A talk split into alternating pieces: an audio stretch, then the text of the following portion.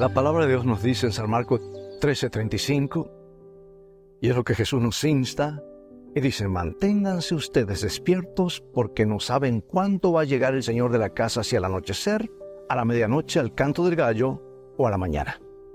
¿Sabes que esta advertencia nos invita a reflexionar sobre la importancia de estar siempre preparados para los momentos inesperados que la vida nos presenta? Hace algunos años un viajero curioso decidió explorar Suiza de una manera diferente, alejándose de las rutas turísticas convencionales. Se encontró con una hermosa mansión, cuidada por un solitario cuidador. Descubrió que el dueño no había estado allí en 12 años, pero el cuidador seguía manteniendo la propiedad como si el dueño regresara mañana. Y ante la pregunta eh, sobre su motivación, el cuidador respondió, como si viniera hoy. O sea que la historia del cuidador resuena con la parábola de diez vírgenes que Jesús compartió.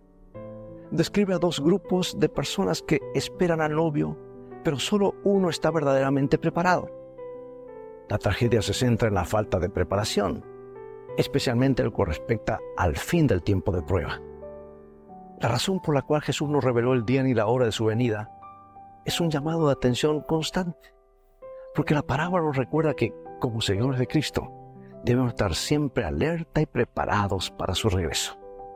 Estamos viviendo en un periodo de la larga pausa o espera, pero la orden para la ejecución de la voluntad de Dios llegará en cualquier momento.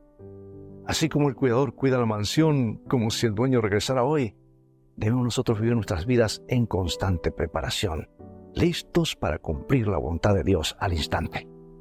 Que esta reflexión nos inspira a mantenernos alerta en constante preparación para seguir la voluntad divina en cualquier momento. Dios te bendiga y vivamos hoy de toda palabra que sale de la boca de Dios.